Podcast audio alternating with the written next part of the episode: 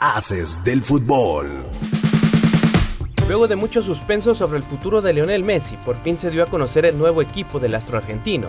Su nuevo equipo milita en la MLS y será el Inter Miami, donde David Beckham es accionista.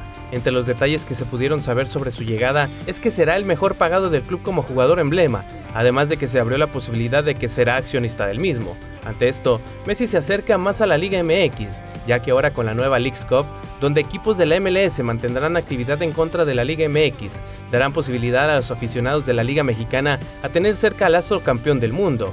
Messi compartirá grupo con el Cruz Azul y el Atlanta United en la fase de grupos, y después de esta fase podría cruzar duelo contra Cholos, Querétaro, Pumas, Atlas o San Luis.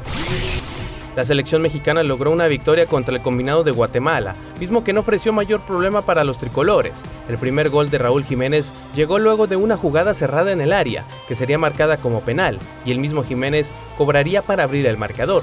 Posterior a esto y hasta el minuto 80 el partido resultó un tanto cerrado, hasta que Roberto de la Rosa anotó el segundo y definitivo para cerrar el marcador y darle una victoria a Diego Coca y sus seleccionados. Ahora el sábado, México enfrentará a Camerún a las 8 de la noche y posterior a esto enfrentará a Estados Unidos por el pase a la final de la Nations League. La gran temporada de Santiago Jiménez ha sorprendido a bastantes aficionados y figuras del fútbol europeo. Incluso el mismo Francisco Bullo, ex figura del Real Madrid, ha comentado que le gustaría ver a Chaquito en el equipo merengue. Trastados, y si quiero os digo, os digo uno, un delantero centro, el Madrid está tardando en ir por él, que no te vale 60 millones. ¿Qué nombre? ¿En quién? Santi Jiménez.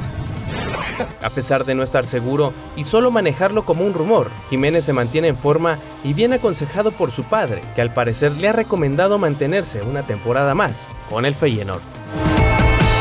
Mantente informado en nuestro sitio web www.afdeportes.com, la capital de los deportes. Haces del fútbol.